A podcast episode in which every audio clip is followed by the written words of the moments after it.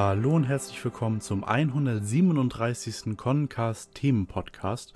Heute besprechen wir mal nicht einen Zeus Tea Time Band, sondern einen neuen Detektiv Conan Sonderband, der uns von Egmont Manga nach Deutschland gebracht wurde.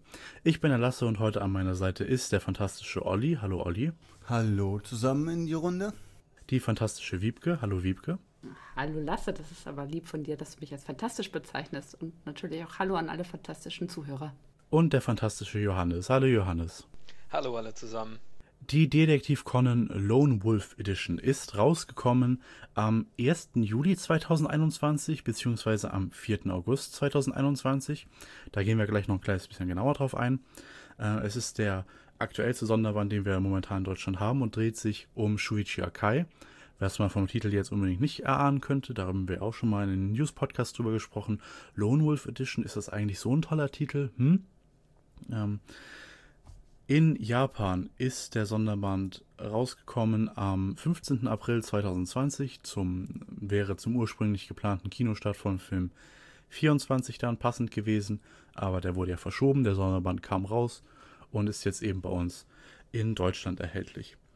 Auf dem Cover sehen wir Akai und Conan, die sich gegenseitig äh, so zuschen, quasi mäßig cool.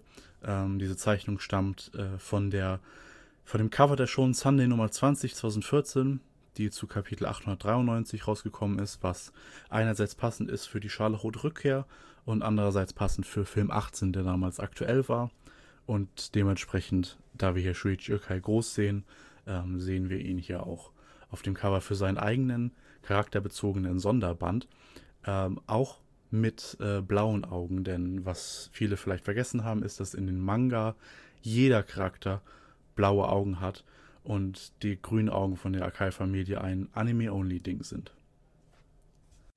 Die Mauer in schwarz und rot hinten gehalten, der Detektiv Con Schriftzug passend zu Akais Augen und seiner Jacke und Kons Augen und Kons Jacke ebenfalls in blau gehalten. Das entspricht der japanischen Vorlage. Ähm, da ist das Detektiv Con-Logo auch blau und auch insgesamt ist der Hintergrund ziemlich identisch. Ähm, da hat sich Egmont sehr nah an der japanischen Vorlage orientiert. Auch dass das ähm, Gosho Aoyama diesmal so sehr zentral unten platziert ist. Ähm, ist ja äh, vor allem in den japanischen Bänden so. Bei uns ist es ja eher mal so an der Seite, aber in diesem Fall hat sich Egmont Manga auch entschieden, Gosho Aoyama hier in die Mitte zu tun. Und an dem Rand noch ihr Egmont Manga Logo. Interessanterweise vorne das Egmont Manga Logo in äh, schwarz mit weißer Schrift. Wenn wir auf den Buchrücken gucken, da sehen wir auch wieder das Covermotiv Lone Wolf Edition Detektiv Conan, Gosho Aoyama. Gosho Aoyama hier wie bei der Winter Edition ähm, ohne schwarzen Hintergrund äh, auf dem Buchrücken. Also auf dem Cover sehen wir ja, Gosho Aoyama hat da so einen äh, schwarzen Balken drunter, damit man das gut lesen kann. Auf dem Buchrücken nicht, das war auch schon in der Winter Edition so.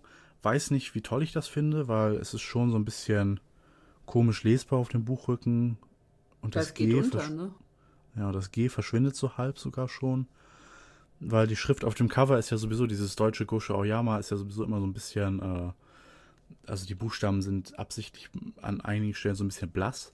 Und wenn man das hier auf dem Buchrücken so macht, dass man es ohne Schwar den schwarzen Hintergrund macht, dann verschwindet das ein bisschen in der Tat. Und ähm, das Egmont Manga Logo anders als vorne hier ähm, weiß mit schwarzen Buchstaben weiß ich nicht, warum man, warum es da einen Unterschied gibt. Hat man in der Winter Edition aber auch schon so gemacht, ne? Ja, ich habe mir das auch gerade nochmal angeguckt. Hm, ja. Ja, es scheint Absicht zu sein, aber also ich fände es eigentlich immer, ich fände es eigentlich schöner, wenn alle drei Logos, die auf dem Buch sind, äh, in derselben Farbe wären. Ich finde tatsächlich das mit dem Gushayama viel, viel, also mich würde das viel mehr stören. Ich, das geht halt so unter neben den ganzen anderen Sachen, die hinten drauf stehen. Ich finde das tatsächlich nicht so gut. Man hat das Gefühl, als hätte man irgendwie schon einen alten Band erwischt, auf dem schon ganz viel weggekratzt ist. Ich meine, das ist der Stil, aber an der Stelle hätte ich es zum Beispiel jetzt nicht so schlimm gefunden, wenn man sich da irgendwie da tatsächlich dann entweder dieses Weg, diesen Stil wegmacht, also ändert und einfach nur weiße Schrift nimmt oder halt wieder auch die schwarzen, den schwarzen Hintergrund einfügt. Schon komisch, dass das immer so anders gemacht wird, aber nun gut, so ist es halt. Hinten auf dem Band sehen wir im Schlüsselloch Subaru Okia in einer Zeichnung, die wir auch kennen. Das ist nämlich sein ursprüngliches Schlüsselloch aus Band 60. seinem Ursprungsband. Das Egmont-Logo hier wieder in weiß wie auf dem Rücken, aber nicht wie vorne. Mystery, weiß auf schwarzem Hintergrund. Und die Inhaltszusammenfassung als Mitglied des FBI, Doppelagent und äußerst talentierter Scharfschütze macht Shuichi Akai der berüchtigten schwarzen Organisation das Leben schwer und zählt zu Connens wichtigsten Verbündeten. Die Lone Wolf Edition enthält eine Auswahl der spannendsten Fälle, in die der charismatische Einzelgänger bisher verwickelt wurde, und viele zusätzliche Hintergrundinformationen. Ausrufezeichen. www.egmont-manga.de und der Preis 6 Euro in Deutschland. Also ich muss sagen, insgesamt äh, hat mir die äußere Aufmachung ganz gut gefallen. Mir ist das tatsächlich mit dem, äh, dass sich das geändert hat mit dem Gosho Oyama, ist mir äh, Schriftzug auf dem Buchrücken, ist mir nicht aufgefallen. Ähm, und ja, also das hatte ich gar nicht so, hatte ich gar nicht so drauf geachtet, muss ich ehrlicherweise sagen. Aber ansonsten, dass man sich auch nah am japanischen Original orientiert hat, insgesamt, ähm, ja, sieht auf jeden Fall ziemlich cool aus. Es hat so was Edles, nicht wahr? Mit, diesen, mit diesem Schwarzen und dem Roten für die äh, Backsteine. Ja, fast. Finde ich sehr schick. Ja, Bordeaux-Rot irgendwie, ja. Sieht wirklich gut aus. Das Einzige, was so ein bisschen ist, natürlich der Titel. Du hattest das angesprochen am Anfang, ob da vielleicht nicht die Silver Bullet Edition oder irgendwas anderes besser gepasst hätte. Naja, jetzt haben wir die Lone Wolf Edition. Naja, sie haben es halt passend zum Text hinten gemacht, so der charismatische Einzelgänger, die einsame Wolf-Edition. Aber ist er das so tatsächlich? Ja, das habe ich mich nämlich auch gefragt. Ja. So ein Einzelgänger ist Akai ja eigentlich nicht. Macht er immer mal sein eigenes Ding, aber andererseits, ne, ich meine, wenn er zu Conans wichtigsten Verbündeten zählt, dann gilt das ja wahrscheinlich auf beiden, beidenseitiger. Ähm, naja. Gut, es ist wie es ist, hätte ich jetzt gesagt. Das steht ja auch schon im Widerspruch, oder? Dass da Lohnwolf draufsteht und es sind zwei Leute drauf, die offensichtlich was zusammenplanen. Das ist ja irgendwie auch schon skurril. Skurril waren auch die Umstände, äh, in, die der, in der die Lone Wolf Edition erschienen ist. Das können wir gleich mal zum Anfang abräumen. Ähm, wie gesagt, wir hatten zwei Veröffentlichungsdaten. Am 1. Juli sollte sie ursprünglich rauskommen. Da könnt ihr vielleicht noch den News-Podcast zu hören. Jedenfalls, es gab dann irgendwie, wurde es bei händlerseitig verschieben und plötzlich tauchte ein Datum für August auf und man wusste nicht, hm, komisch, es lag schon in Buchhandlungen, konnte man die Lone Wolf Edition kaufen. Da bemerkten dann auch viele Fans einen Fehler, dass zwei Drittel einer Seite komplett nicht abgedruckt wurden. Und dann nach einigen Tagen kam die offizielle Rückrufaktion von Egmont Manga eben wegen dieser fehlenden Seite, ähm, in dem Fall aus Band 60. Ähm, die einen Neudruck der ersten Auflage ähm, nach sich gezogen haben. Man konnte sein Exemplar der Lomov Edition, wenn man es gekauft hat, ähm, umtauschen, kostenlos bei seinem Comic-Händler, wo man das gekauft hat. Und konnte sich dann ab dem 4. August den offiziellen äh, Neudruck der ersten Auflage ähm, holen. Es lag wohl daran, dass in der Druckerei äh, etwas schiefgelaufen ist, eben beim Druck dieser Auflage und ähm, nicht redaktionsmäßig von Egmont Manga. So hat sich ähm, jedenfalls Egmont Manga gegenüber connews.org ähm, geäußert bezüglich dieses Neudrucks. Äh, das heißt, ja, war einfach äh, Pech in der Druckerei. Ähm, dementsprechend wurden tatsächlich aber, so wie wir das vernommen haben und so wie wir das in der korrigierten Neuauflage auch sehen können, außer der ähm, fehlenden Seite oder halt zwei Drittel nicht bedruckten Seite. Leider, weil es alles so schnell ging, ähm, und es ging ja auch wirklich schnell, also ich meine, dass man innerhalb von einem Monat die komplette Auflage neu druckt und ausliefert, ist ja schon ziemlich schnell. Dementsprechend war aber wohl keine Zeit mehr, andere Fehler zu korrigieren, die Fans aufgefallen waren, ähm, weil das eben so schnell in den Neudruck ging. Und etwaige andere Fehlerkorrekturen müssen dann bis, zur, äh, bis zum Nachdruck, also der zweiten Auflage, warten. Ähm, wenn ihr im äh, ähm, Laden eine Lone Wolf Edition seht, dann reicht es nicht auf, den, äh, auf die Auflagennummer zu gucken, wie gesagt, denn ähm, sowohl, die, sowohl der Druck mit dem Fehler als auch der korrigierte Neudruck ist beides die erste Auflage. Ähm, das heißt, dann könnt ihr, wenn ihr eine Lone Wolf Edition seht und ihr wollt nicht diesen ähm, Fehler haben, dann guckt nicht nur auf die Auflagennummer, sondern guckt auch bei ähm, Akte 5, Kapitel 3 das Kapitel durch und wenn da irgendwo eine Seite äh, zu zweit drin nicht bedruckt ist, dann habt ihr eine fehlerhafte Auflage vor euch. Ähm, das gilt es vielleicht beim Kauf zu beachten, ja. Ähm, haben wir schon viel über den News-Podcast darüber gesprochen, dass diese Rückrufaktion mehr als ärgerlich ist und dass die Fehler jetzt auch nicht korrigiert werden, ist auch ärgerlich. Wir werden sie natürlich ähm, dementsprechend trotzdem ansprechen, ist ja klar. Ähm, nur, wie gesagt, also Egmont Manga hat das angeblich schon auf dem Schirm und das werden wir dann sehen, aber ansprechen müssen wir es natürlich trotzdem. Rückrufaktion an sich, ja, sehr schade. Schön, dass es jetzt schnell geklappt hat und ähm, wir besprechen jetzt vor allem die, ähm, weil die, da der Neudruck und äh, die korrigierte Neu und die ursprüngliche Auflage bis auf diese fehlende Seite identisch sind, ähm, besprechen wir jetzt quasi, also es gibt quasi keinen Unterschied zwischen diesen beiden Versionen außer dem äh, der fehlenden Seite. Das heißt, ob ihr jetzt noch den fehlerhaften habt oder äh, die neue habt, ähm, diese Besprechung kann man so für beide Editionen anwenden, weil wir uns, denke ich, nicht zu lange an diesem einen Fehler mit der Seite aufhängen werden. Ja, insgesamt muss man sagen, du hast es ja schon angesprochen, wir haben auch da intensiv schon in den News-Podcast drüber gesprochen. Ähm, ein Fehler, der sehr komisch ist. Ähm, ich kann den aus laienhafter Sicht nicht nachvollziehen, wie das passieren kann, wenn man vorher ein Material hat, was ähm, diesen Fehler nicht enthält in den, in den Manga-Veröffentlichungen, dass er sich dann hier reinspielt, dass einfach mittendrin, sage ich mal, äh, Panel fehlt. Das kann ich irgendwie nicht nachvollziehen, aber da fehlt mir dann vielleicht auch einfach ähm, das Fachverständnis. Ansonsten äh, bin ich froh, dass sie dann wenigstens gesagt haben, ja, da ist tatsächlich was schiefgegangen. Ähm, wir nehmen das zurück, muss man sagen. Ich meine, dann auch mal so einen Fehler einzugestehen und dann auch so eine Rückrufaktion zu starten. Ähm, ja, haben sie dann auch schnell und gut gemacht. Muss aber auch sagen, insgesamt weiß ich nicht, ob das nicht vorher schon aufgefallen ist. Das wäre jetzt so meine Mutmaßung äh, weil ja bei Amazon auch schon irgendwie ähm, eine Verschiebung angekündigt wurde und man gesagt hat, es wird später und so, aber es stand dann teilweise halt schon im Laden und dann hat man es irgendwie schon vermutet, naja, ist da vielleicht irgendwas. Ich glaube, da hätte man gegebenenfalls noch vorher irgendwie noch informieren können und sagen, okay, ähm, da geht jetzt gerade was raus in die Läden, aber das ist eine fehlerhafte Version. Äh, wir bemühen uns, das wieder zurückzunehmen oder so und das nochmal neu zu drucken. Es hätte man vielleicht dann ähm, noch irgendwie mehr, mehr kundtun oder direkter kommunizieren können, gleich von Anfang an. So war das irgendwie so ein bisschen, Amazon-Kunden hatten irgendwie erst noch ein bisschen gewartet und geschaut und warum kommt jetzt nichts und soll sich jetzt stornieren, im Laden kaufen und so. Und dann kam ja doch nochmal diese Sache mit diesem ja, Neudruck äh, in dem Sinne. Deswegen, äh, das fand ich dann vielleicht, ja, ein bisschen, aber das ist ja eine Mutmaßung, weiß ich nicht, ob es tatsächlich so ist. Ähm, aber ja, insgesamt doch natürlich für alle Seiten irgendwie ärgerlich, dass es überhaupt so weit gekommen ist. Gut, manchmal kann sowas passieren. Ja, manchmal macht halt irgendwer irgendwie einen Fehler, ob das jetzt die Druckerei ist oder so. Das kann ja mal passieren. Ähm, aber dass dann halt die anderen Fehler nicht draußen sind, das ist dann auch so wieder so ein bisschen ärgerlich, wenn man sowieso schon einen Rückruf macht. Ach, ja, ich meine, ja, die Verantwortlichen werden sich schon genug geärgert haben. Von daher muss ich mich jetzt nicht auch noch darüber ärgern.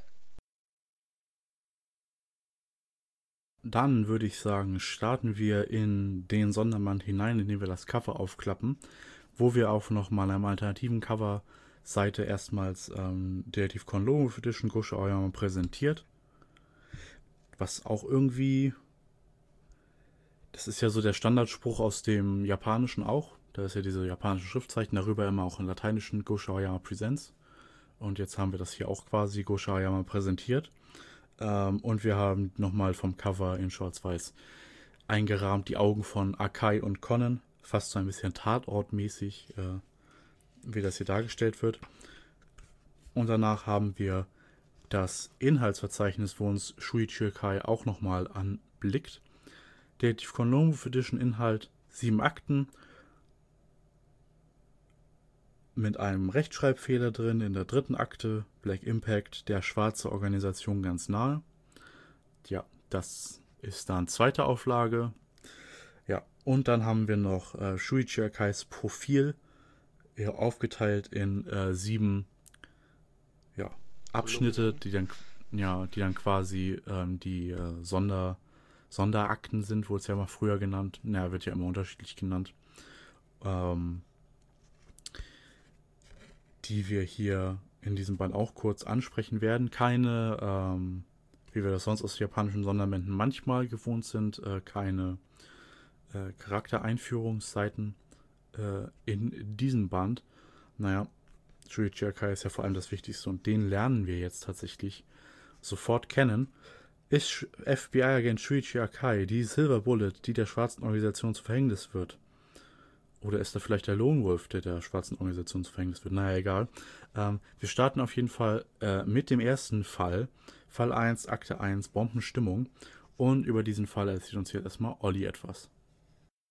Ja, genau. Der Fall beginnt mit der schwarzen Organisation, wo Gin und Wodka in einer Bar sitzen und da dann auf Wermut treffen. Und da gibt es dann so ein bisschen Geplänkel zwischen den anderen.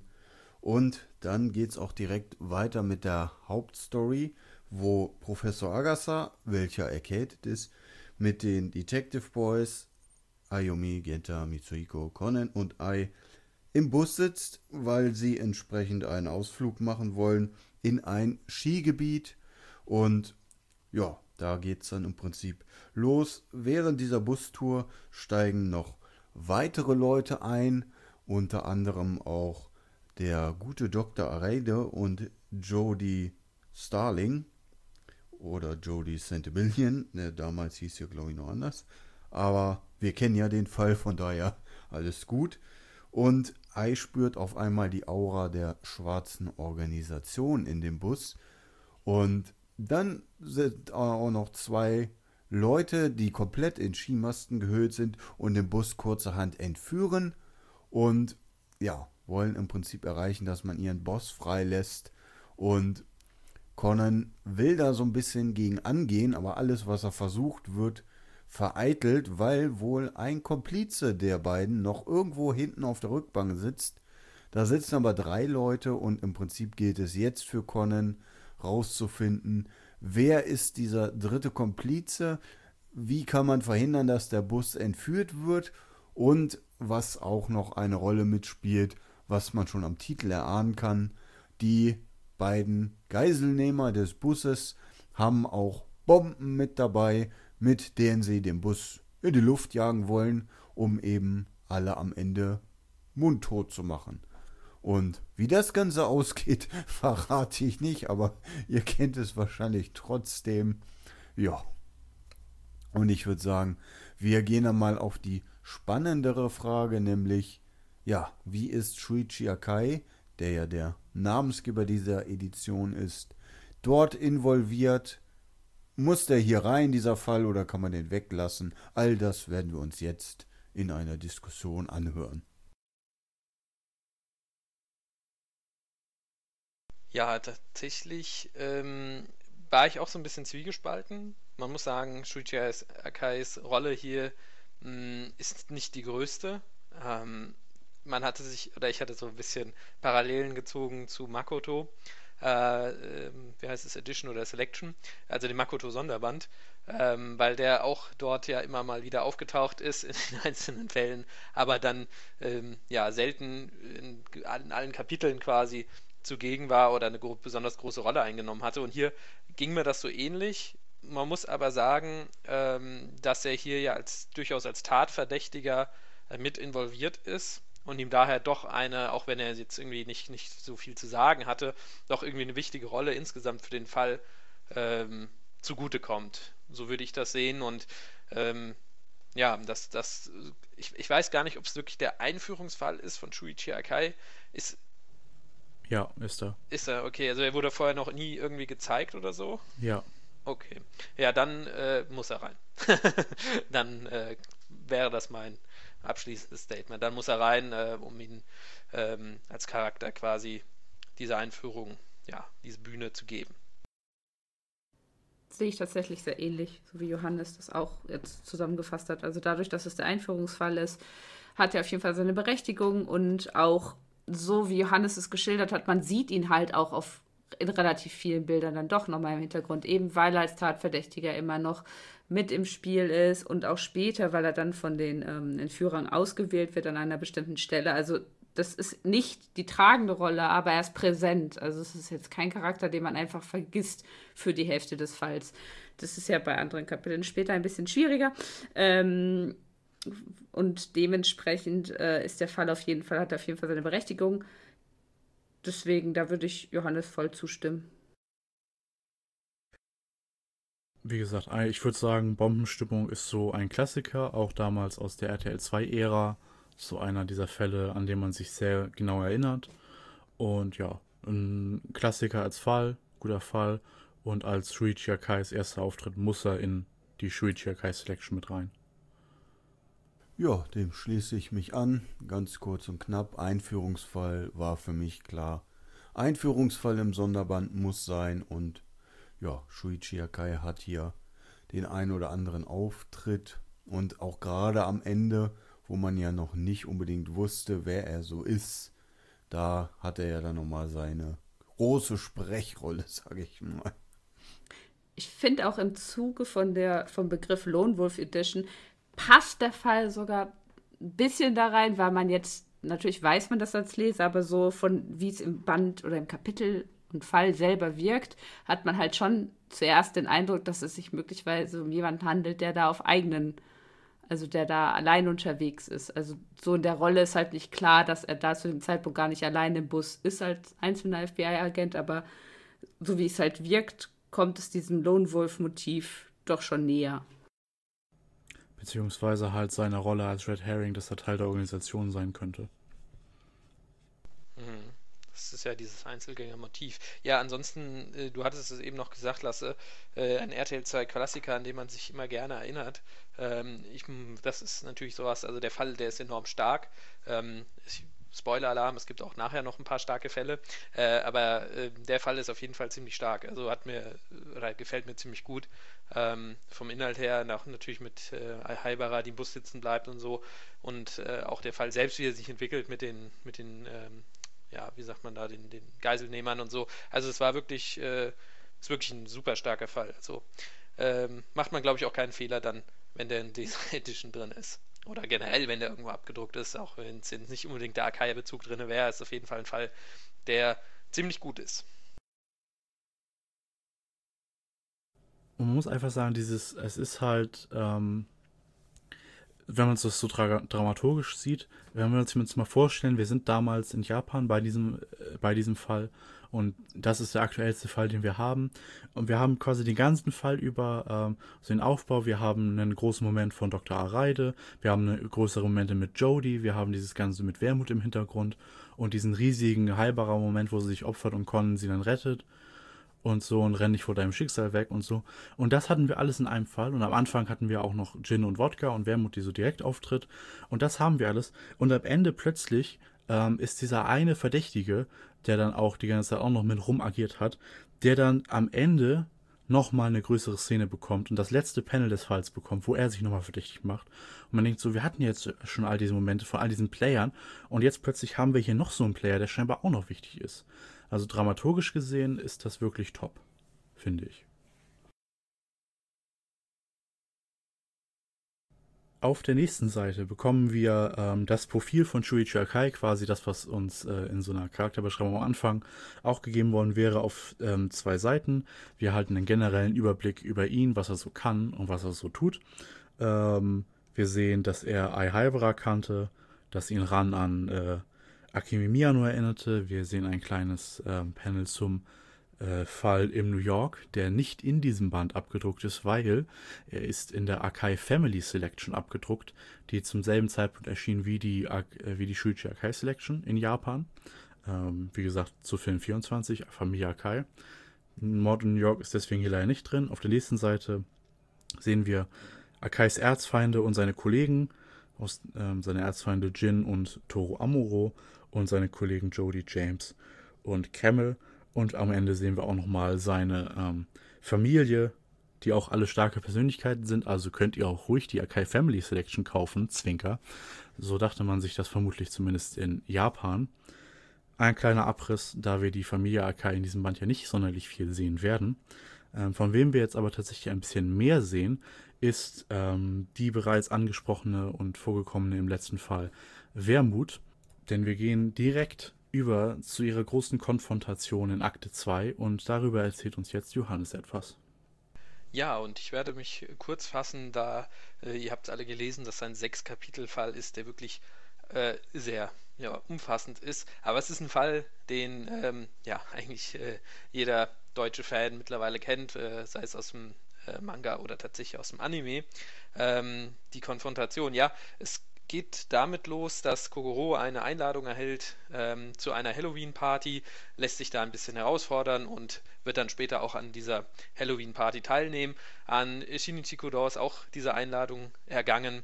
Äh, allerdings, tja, äh, erweckt das den, äh, ja, oder erweckt das bei Conan natürlich äh, ja, Skepsis, weil äh, der Brief in äh, an ihn adressiert ist, an Conor Gavar, nicht an Shinichi Kudovi auf dem Briefumschlag. Also geht er auch hin und wir wissen natürlich auch alle, ähm, Wermut ist diejenige, die diese Einladung verschickt hat auf diese Halloween-Party. Und es eröffnen sich im Endeffekt in dieser Story äh, dieses Falls zwei Handlungsstränge. Einmal äh, der Handlungsstrang auf dem Halloween-Schiff, wo dann diese Halloween-Party stattfinden soll. Und ähm, dort ist dann Sonoko Kogoro ähm, Conans Mutter und äh, ja, der Unsichtbare, der sich als Shinichi entpuppt und dann doch nur Heiji ist. Der Kapitän wird dort auf äh, dem Schiff ermordet und ähm, ja, Heiji schafft es, den Fall vor Ort zu lösen. Und äh, ja, auch Wodka ist auf dem Schiff, also auch noch ein Organisationsmitglied. Und gleichzeitig, während das alles passiert, ähm, ja, kommt Jody, beziehungsweise ähm, ja, ja, doch Jody ähm, zu Ai nach Hause, nimmt sie mit und auch Dr. Areide spielt eine wichtige Rolle. Es kommt natürlich, wie es kommen muss. An einem Hafen äh, kommt es zu der titelgebenden Konfrontation zwischen den beiden und äh, ja, es werden die Identitäten äh, gelüftet, dass äh, Jodie die FBI-Agentin ist, dass Dr. Reide äh, in Wirklichkeit Wermut ist und ja, die entführte Alhalberer entpuppt sich als Connelly Dogawa. Calvados macht noch mit und ballert ein bisschen durch die Gegend. Und ja, es kommt natürlich äh, so ein bisschen der Aufklärung, was so die letzten Fälle und alles passiert ist, wie sich Wermut in die Rolle des Dr. Reide ähm, geschlichen hat und äh, ein bisschen Rückblick in die Vergangenheit von Jodie. Das wisst ihr alle. Und dann kommt es, äh, ja, genau, hatte ich schon gesagt, so ein bisschen zu dieser Schießerei. Es kommt zur Konfrontation äh, im direktesten Sinne, äh, nachdem sich Conan da, ja, sag ich mal, entmaskiert hat und Al-Halbara noch auf den Plan tritt, die sich auch irgendwie hat äh, in den Kofferraum äh, geschlichen oder mit dem Taxi hinfahren lassen, ich weiß gar nicht mehr. Ne, im Kofferraum war ran. Auf jeden Fall, äh, ja, kommt es dann dazu, dass auch Shuichi Akai äh, seinen Auftritt äh, im Hafen hat und äh, nachdem er Calvados entwaffnet hat, mit der Schrotflinte auf Wermut schießt. Wermut entkommt dann mit Conan, bringt ihn aber nicht um und er kann ja noch das ja, Versprechen abbringen, ähm, Ai so in Ruhe zu lassen. Und damit endet auch der Fall. Und ja, es war jetzt sehr kompakt, aber ich glaube, wir können direkt weitergehen in die Bewertung, da der Fall doch wirklich sehr präsent ist. Auch hier muss ich sagen, äh, im Vergleich zu, auch zum, zum vorherigen Fall, das ist wirklich ein super starker Fall. Er ist wirklich richtig gut. Nur meine These oder Behauptung, die ich jetzt aufstellen würde, er passt nicht sonderlich gut in die Lone Wolf Edition.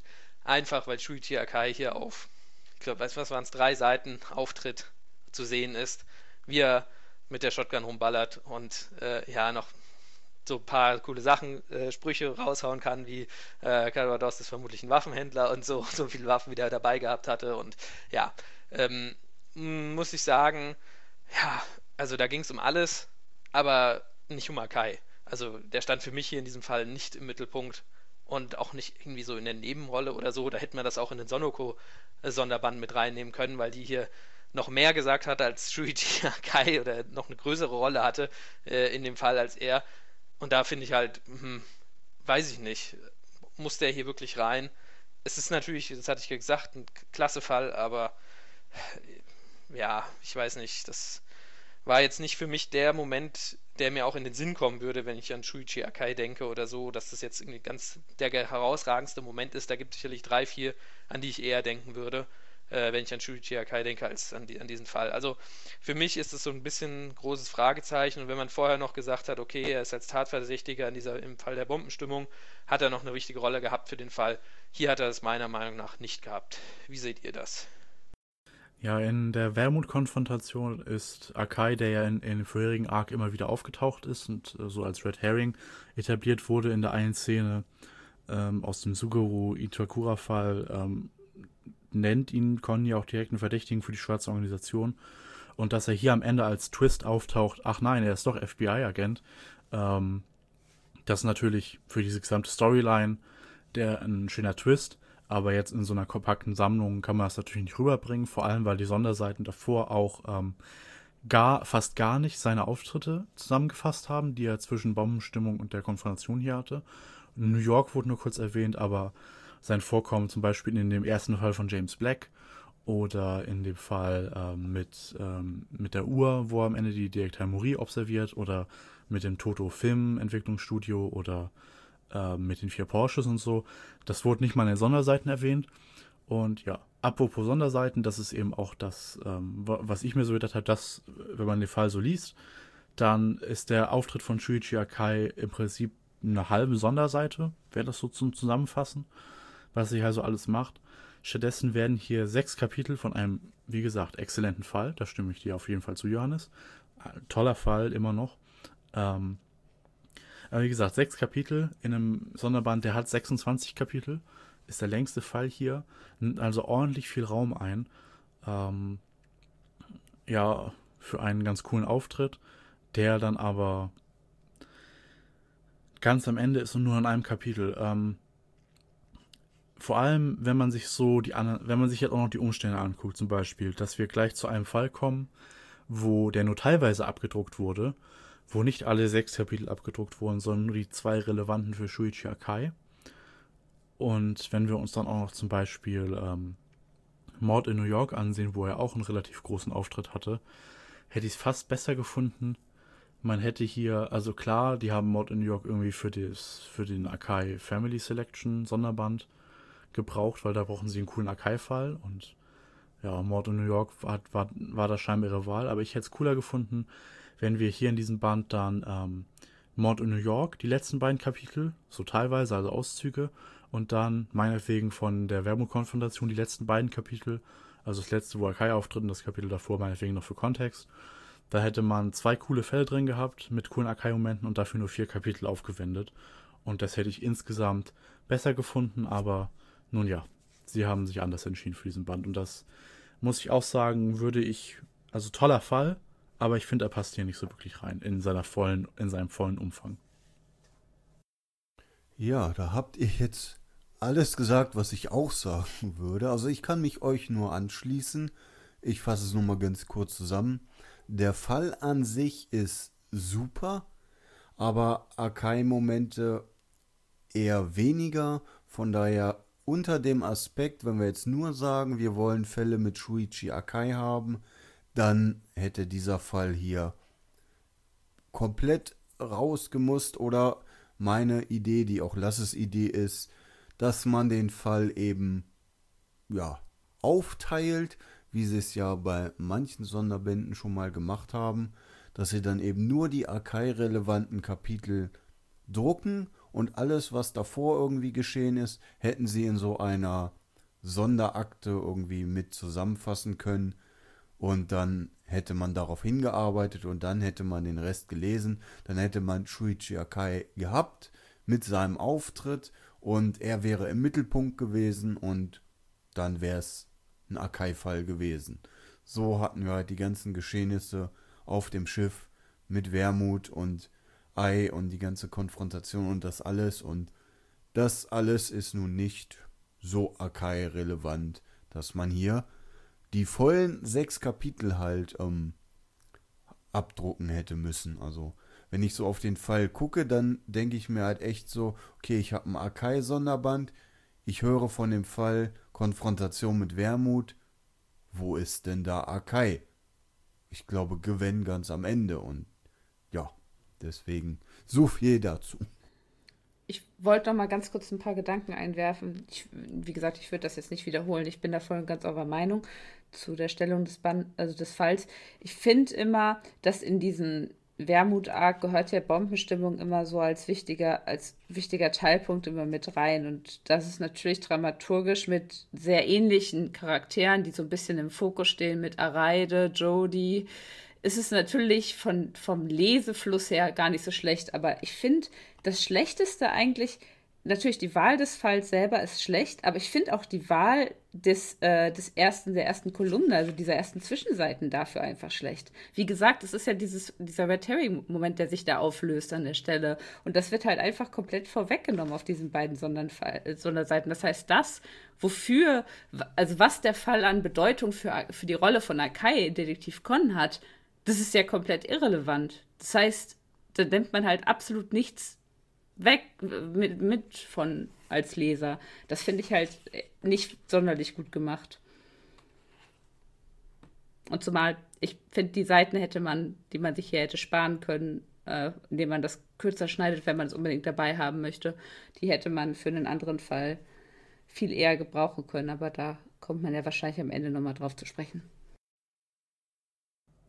Die nächsten beiden Sonderseiten werden darauf verwendet, uns den nächsten Fall vorzustellen, beziehungsweise wir haben, wie gesagt, der nächste Fall ist nur auszugsmäßig.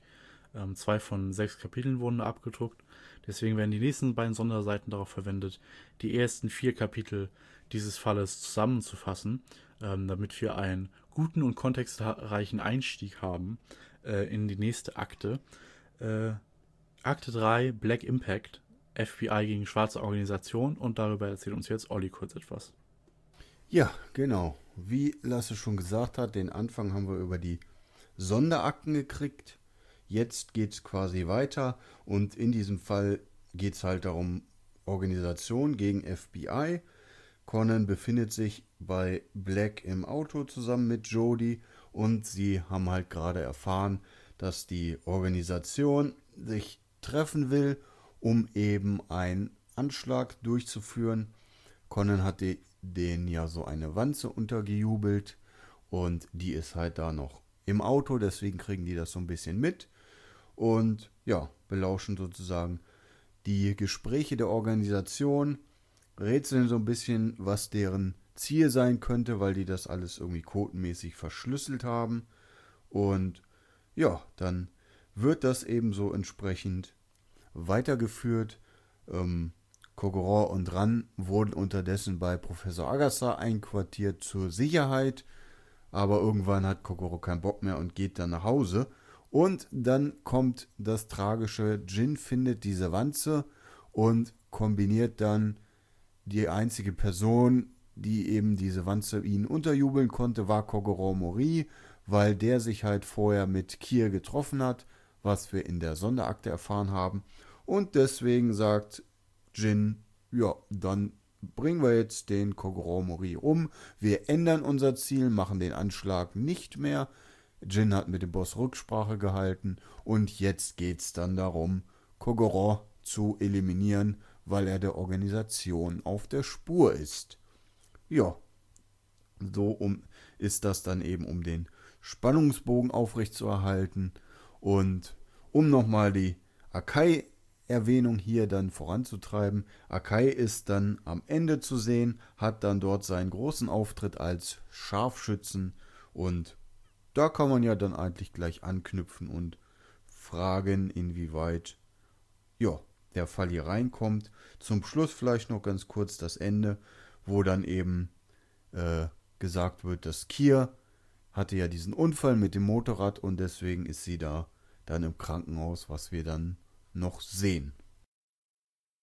Also ich muss sagen, hier finde ich das äh, nicht so schlimm, dass Akai jetzt hier vielleicht auch nicht die prominenteste Rolle insgesamt in dem Fall hatte. Ähm, wir kennen ja den Fall und wissen, dass er noch ein bisschen davor äh, das Vorspiel hatte, haben es ja auch in dieser Sonderseite nochmal gelesen. Muss aber sagen, dass so wie man es gemacht hat, das gar nicht so schlecht ist, wie ich finde. Man hat diese Szene drin und dieses Können als meisterhaften Scharfschützen, was ja doch sehr wichtig ist äh, für den Charakter Shuichi Akai, das hat man da noch mit drinne. Man hat noch irgendwie oder, oder der Fall, diese zwei Kapitel funktionieren noch ähm, auch ohne äh, den vorderen Teil durch diese Einleitung. Also man hat das auch irgendwie, finde ich, ganz gut noch äh, aufgehoben oder aufgefangen. Ähm, diese Problematik, dass man nicht den gesamten Fall drin hatte. Und dann muss ich sagen, so ja, ist das auch mit diesem, mit ähm, Rena, die dann ins Krankenhaus gekommen ist, das ist ja noch ein wichtiger Aspekt, äh, auch für die nächsten Fälle, die noch kommen. Ähm, ja, ist, deswegen finde ich es eigentlich so ganz gut, äh, wie man es gemacht hat, dass man hier wirklich nur die zwei Kapitel genommen hat und nicht äh, den gesamten Fall. Dann würde sich auch wieder die Frage stellen, wie bei der Wermut-Konfrontation, muss man da alles abdrucken? Finde ich, hat hier ganz gut funktioniert, dass man es nicht gemacht hat und ich finde auch, dass der hier drin ist, äh, hat durchaus seine Berechtigung. Auf alle Fälle. Also ich finde so gerade diese, diese Schusswechsel, diese Szene, wo Jin durch das Scharfschützengewehr guckt und Akai sieht und das, also das ist auf jeden Fall, finde allein den Moment schon, den kennt man halt irgendwie dann doch und da, der ist schon sehr, also der ist ein, sehr prägnant im Kopf. Zumindest war es bei mir so. Also wenn der nicht dabei gewesen wäre, das hätte ich glaube ich, für falsch gehalten. Deswegen ist der Fall auch für mich auf jeden Fall ein Muss, dass der drin ist. Und so wie sie es gemacht haben, finde ich es tatsächlich richtig und gut, weil, wie du schon gesagt hast, Johannes, der Fall funktioniert ab der Stelle einfach wegen diesem Umswitchen, dass es halt da um Kogoros Leben geht. Das hat ja nichts mit dem ganzen Geplänkel vorher. Natürlich hat es was damit zu tun, also es ist dadurch bedingt, aber es hat inhaltlich nicht so viel mehr damit zu tun, bis auf, die, auf, der, auf die Wanze.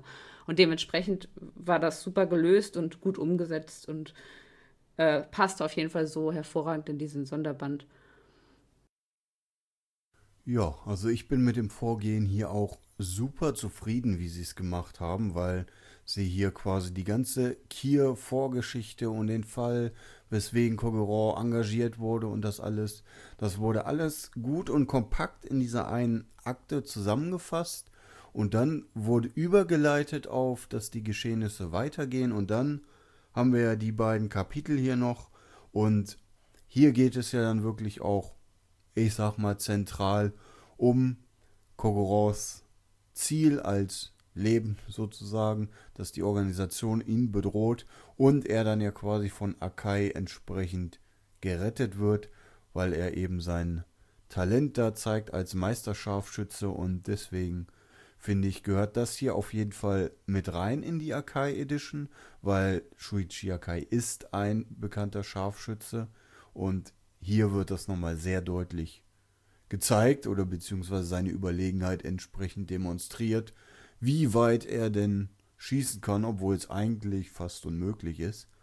Und deswegen, ja, finde ich das hier, diese Vorgehensweise, bin ich super mit zufrieden und hier kommt Akai dann auch wirklich super zur Geltung und bleibt da dann eben in Erinnerung.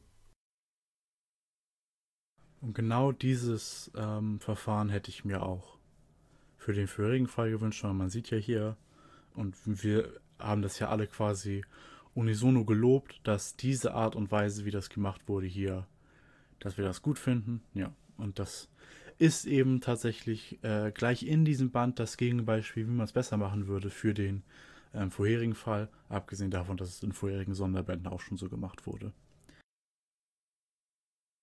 In den nächsten Sonderakten, Sonderseiten, ähm, haben wir dann tatsächlich das ähm, was zwischen Bombenstimmung und der Werbungskonfrontation passiert ist, nämlich hier am Anfang war seine Identität geheim, kommt vielleicht ein kleines bisschen zu spät an diesem Punkt. Naja, Akai gegen Wermut, Akai gegen Jin wird nochmal zusammengefasst, obwohl wir die gerade eben gelesen haben. Na gut. Ähm, und da wird uns dann nochmal zusammengefasst äh, aus dem Clash of Red and Black. Der besteht im Manga ja aus drei Fällen. Einmal dem Fall des falschen Patienten, einmal dem Fall mit Kiers Transport und einmal dem äh, Fall mit dem ausländischen Verdächtigen, zu dem kommen wir gleich. Hier aber nochmal die Zusammenfassung, hier ist eine Spionin ähm, und auf der nächsten Seite nochmal Zusammenfassung von äh, Shuichi Akais Rolle beim FBI und äh, damals bei der schwarzen Organisation und mit Akimi Miyano. Ähm, und dann starten wir in den äh, vierten Fall hier, eben den erwähnten Fall des ausländischen Verdächtigen aus Clash of Red and Black. Und zudem, den fasse ich jetzt kurz zusammen. Wir haben es hier tatsächlich äh, mit einem Fünf-Kapitel-Fall zu tun, in dem die Handlung von Akai ausnahmsweise mal diejenige ist, die sich neben dem Mordfall parallel hinzieht. Am Anfang haben wir nochmal den Flashback, wie damals die Unterredung mit äh, Kier gelaufen ist, bevor sie im vorherigen Fall zurück in die Organisation geschleust wurde. Das sehen wir auch, äh, wo ähm, Kier mit ähm, Gin und Wodka redet, unter anderem. Und wir springen dann ein bisschen nach vorne zeitlich, weil ähm, sich die ganze Situation dann so ein bisschen aufgelöst hat erstmal.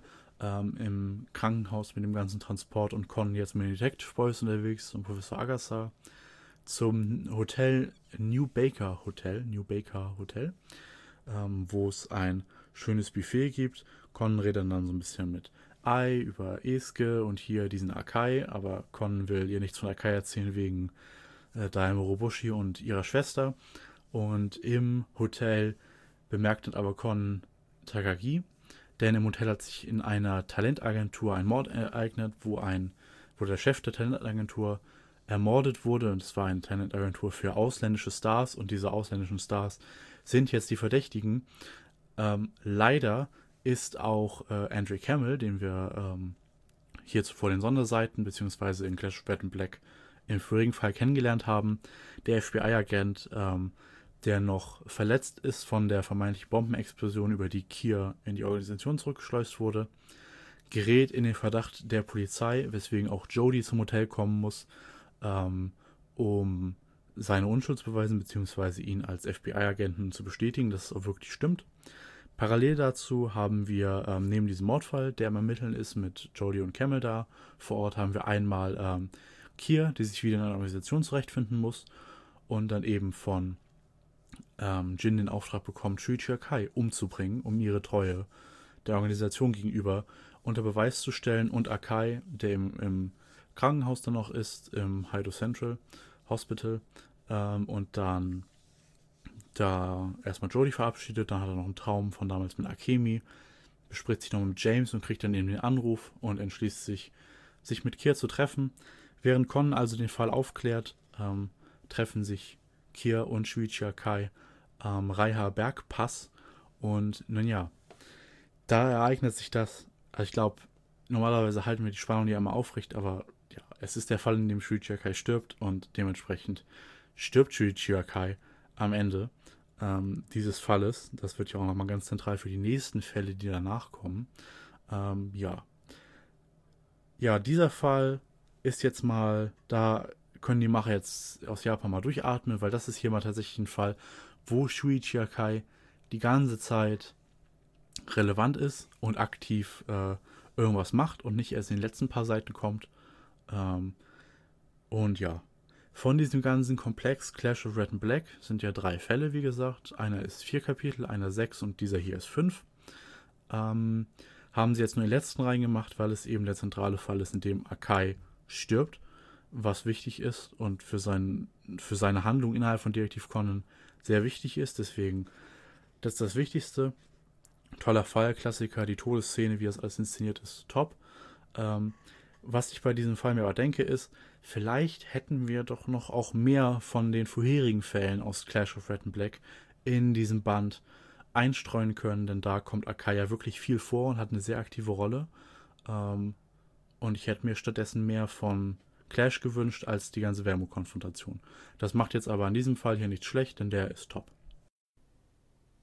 Dem würde ich mich auch so anschließen. Ich hatte auch tatsächlich überlegt, ob ich nicht auch Fälle von der gesamten Konfrontation da gerne gehabt hätte, aber tatsächlich, ja, weiß ich, weiß ich nicht. Also gut ist es auf jeden Fall, dass der Fall am Ende drin ist und der gehört da rein. Das ist, glaube ich, auch nicht zu diskutieren. Das ist, ich glaube, das ist auf jeden Fall der Fall, den jeder von uns da reingepackt hätte und ich glaube, da wäre auch jeder ziemlich, ja, nicht so zufrieden mit der ganzen Geschichte gewesen, wenn der raus gewesen wäre. Von daher bleibt mir dazu gar nicht so viel zu sagen, denn im Endeffekt passt er da rein, gehört da rein und es ist gut, dass er drin ist.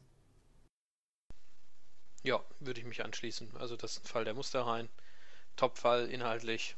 Äh, super. Ansonsten auch das, was Lasse gesagt hatte, den Sechs-Kapitel-Fall von Wermut äh, vielleicht um vier oder so Kapitel kürzen und dann vielleicht nochmal was vom Red Clash dann äh, mit reinnehmen oder so oder komplett rausnehmen lassen, diese Wermut-Konfrontation. Ja, das äh, wäre sicherlich auch tatsächlich eine Option gewesen. Aber gut, äh, haben wir nicht. Aber das tut, wie, wie Lasse auch sagte, dem Fall keinen Abbruch. Ähm, ist ein super starker Fall und der muss da rein, auch gerade dann mit den Fällen, die jetzt danach kommen. Also hier hat man das, äh, finde ich, ganz gut gelöst. Ja, dann schließe ich mich euch an, stimme euch auch zu, der Fall muss hier mit rein. Wir haben hier jede Menge Akai-Geschehnisse und aber auch für die Spannung eben die ja, zwei anderen Handlungsstränge mit der Organisation, die ja eng mit Akai verknüpft ist, aber auch der Fall, wo ja so ein bisschen auch die FBI-Agenten mitmischen, so ein bisschen. Also das ist hier eine, ja, gelungene Erzählweise, Abwechslung und dadurch, dass wir hier auch sehr viel über Akai erfahren, auch über seine Vergangenheit noch so ein bisschen mit Akemi und so, gehört das hier auf jeden Fall in einen Akai-Sonderband rein und er ist ja auch drin. In den nächsten Sonderseiten greifen wir wieder etwas vor, weil hier haben sich die Macher entschieden, diese ganze Storyline mit dem Narben Akai, der ja in Wirklichkeit Bourbon in Verkleidung war, ähm, hier in zwei Sonderseiten abzufrühstücken, bevor wir überhaupt Subarus Intro im, äh, in diesem Sonderband hatten. Ja, komisch, hier wird jetzt vorgegriffen bis über den Mystery Train hinaus zu äh, Jodys Erinnerung bei der Kirschblütenschau. Ja, keine Ahnung, warum das jetzt hier an diese Stelle kommt. Ja, ich meine, Akai ist gerade tot, gut, aber äh, der, der Narben Akai, das wird ja erst eigentlich später relevant als der nächste Fall, den wir jetzt hier in diesem Sonderband haben. Naja, ein kleines bisschen komisch, äh, aber gut. Dafür haben wir jetzt dann äh, den nächsten Fall, wo es dann um eine rote Person geht, eine Akai Hito. Ähm, und in diesem, über diesen Fall erzählt uns jetzt Wiebke etwas.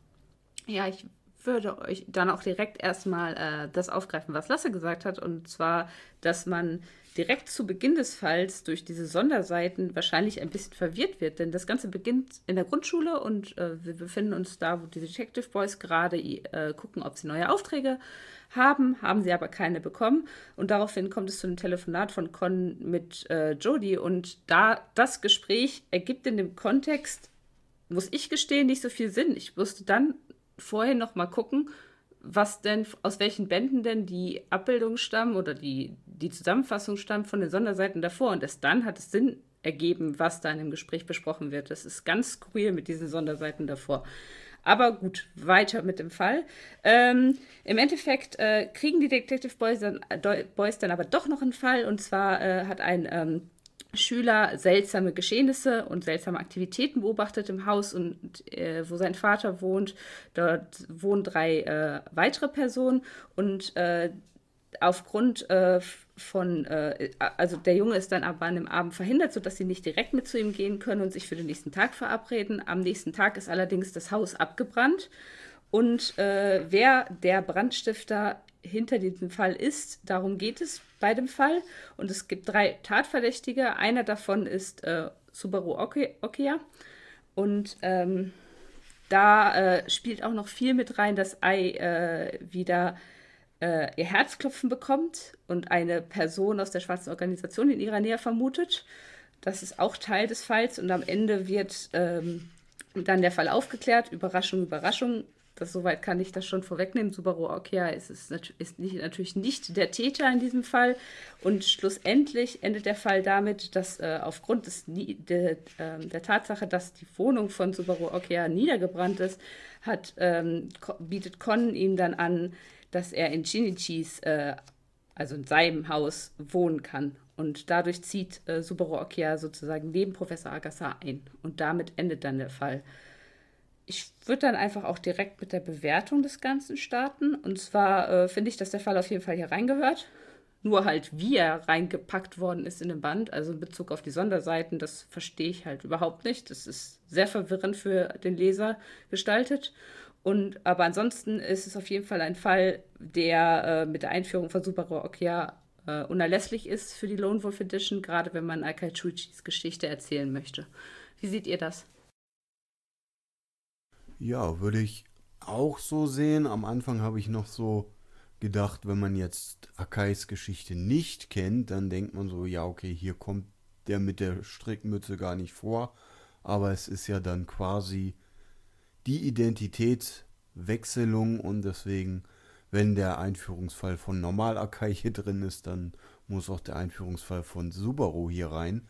Allerdings sehe ich das genauso wie du und Lasse auch, dass diese Akte davor, die enthält ja jede Menge Informationen und irgendwie waren die eher verwirrend, als dass sie weitergeholfen hätten, weil ja im Prinzip dann schon was, ja, was Lasse schon gesagt hat, in diesen Akten wird etwas erzählt, was komplett nach dem Fall spielt, den wir gerade gelesen haben. Und da hätte es irgendwie vielleicht irgendwas anderes irgendwie vielleicht gepasst, so die, dass man irgendwie auf Subaru so ein bisschen hinspielt oder so, dass Akai jetzt tot ist und irgendwie, ob das wirklich das Ende ist, irgendwie sowas, weil so war das dann irgendwie, ja, Akai tot, okay, jetzt kommen hier jede Menge Informationen über, dass Akai irgendwie doch nicht äh, tot ist, weil er irgendwie in der, in der Bank auftaucht und dann wird er irgendwie gesehen, hat Brandnarben und das wirkt irgendwie, ja, sehr verwirrend, wenn man sich daran aufhält. Und dann liest man diesen neuen Fall und denkt sich, äh, und was ist jetzt mit dem, die Information, die ich davor erhalten habe, was hat das hiermit zu tun? Also irgendwie ist das sehr verwirrend gelöst worden. Ja, also ich muss sagen, da habt ihr schon ganz recht mit dem Punkt, oder das ist ein valider Punkt, dass da diese, diese zeitlichen Abläufe, dass das nicht gut gelöst wurde über die Sonderseiten. Ich glaube, am Ende werde ich nochmal da nochmal gesondert was zu sagen. Hm, ansonsten würde ich mich jetzt auf den Fall konzentrieren selbst, wo ich auch sagen muss, der gehört hier rein, weil ähm, genauso wie vielleicht äh, das, das Scharfschützensein äh, von Shuichi Akai zu Shuichi Akai gehört, gehört auch Subaru Akuya ähm, zu Shuichi Akai. Und ähm, das ist schon wichtig, dass er hier ähm, diese, diese Charaktervorstellung hat, auch weil er im nächsten Fall ähm, ja auch nochmal als, als Subaru Okja, wenn man so will, nochmal auftritt. Ähm, ich denke, so für den, der überhaupt keine Ahnung hat von Detektiv Conan und so, oder der vielleicht noch nicht so weit zu lesen ist, dem stehen dann wahrscheinlich doch, oder noch nicht alle Bände gelesen hat, dem, dem stehen dann doch vielleicht das eine oder andere Fragezeichen dann ähm, ja, ins Gesicht geschrieben, wenn er das so alles liest. Aber ähm, ja, ansonsten zum Fall selbst, der ist auch gut, also ist ein guter Einführungsfall, wie ich finde. Der ist mir auch sehr präsent geblieben, ähm, tatsächlich. Also hauptsächlich wegen Subaru Okia, muss man schon so sagen. Äh, aber auch, äh, ja, insgesamt was, war es halt mal was anderes mit dieser Brandstiftung und diesem Haus und ähm, ja, hat mir eigentlich gut gefallen und das, was wir noch ansprechen müssen ähm, und was, was wir schon am Anfang angesprochen hatten, in diesem Fall ist auch ähm, die fehlerhafte Seite bzw. das fehlerhafte Panel ist da äh, abgedruckt gewesen. Und äh, ja, man, es erschließt sich nicht, natürlich nicht, wenn man nur den Text hat, wer was sagt. Äh, von daher, ja, hier, äh, also wenn ihr nochmal gucken wollt, ob ihr da ein Exemplar im Bücherladen habt, ähm, der Fehler findet sich in diesem Fall. Da könnt ihr dann reinschauen. Ja, mit großen Schritten nähern wir uns dem Ende des Sonderbandes, denn so viel haben wir gar nicht mehr übrig tatsächlich. Wir erhalten jetzt einen äh, Abriss darüber, was Subaru so kann und was er so gemacht hat in den ganzen Zeiten. Ähm, zwei Sonderba äh, quasi die ganzen Sonderseiten reden wir so über Subaru und dann ganz am Schluss wird uns gesagt, ah ja, Subaru ist übrigens Shuichi Ähm, was natürlich einen Elefanten im Raum ähm, anspricht, den wir jetzt haben, weil der nächste Fall, den wir haben, ist äh, der Fall mit dem Tatort vor äh, 17 Jahren aus Band äh, 89. Und wir ein Fall, der jetzt dementsprechend nicht drin ist, ist die scharlachrote Rückkehr. Ähm, der Fall, der im Prinzip diese ganze Subaru-Sache auflöst und eben das glorreiche Comeback von Shuichi Kai ist, ist nicht in diesem Band enthalten. Ähm, ich kann zum Kontext, man muss da vielleicht für sehen, äh, die gesamte Scharlachrote Rückkehr wurde bereits zuvor in Special Black Edition 3 und in der Bourbon on the Rocks Toro Amuro Special Edition Selection abgedruckt in den beiden Bänden. Und das wäre jetzt das dritte Mal in relativ kurzen Zeitabständen, dass ein japanischer Sonderband die Scharlachrote Rückkehr abgedruckt hätte. Da kann ich natürlich schon einerseits verstehen, dass man sich vielleicht denkt, hm, das wäre jetzt ein bisschen viel. Andererseits, ich finde, wenn man eine Shuichi Akai Selection macht und man macht den Tod von Shuichi Akai rein und man macht das Auftreten von Subaru rein, dann muss man doch eigentlich den Fall reinmachen, der beides auflöst.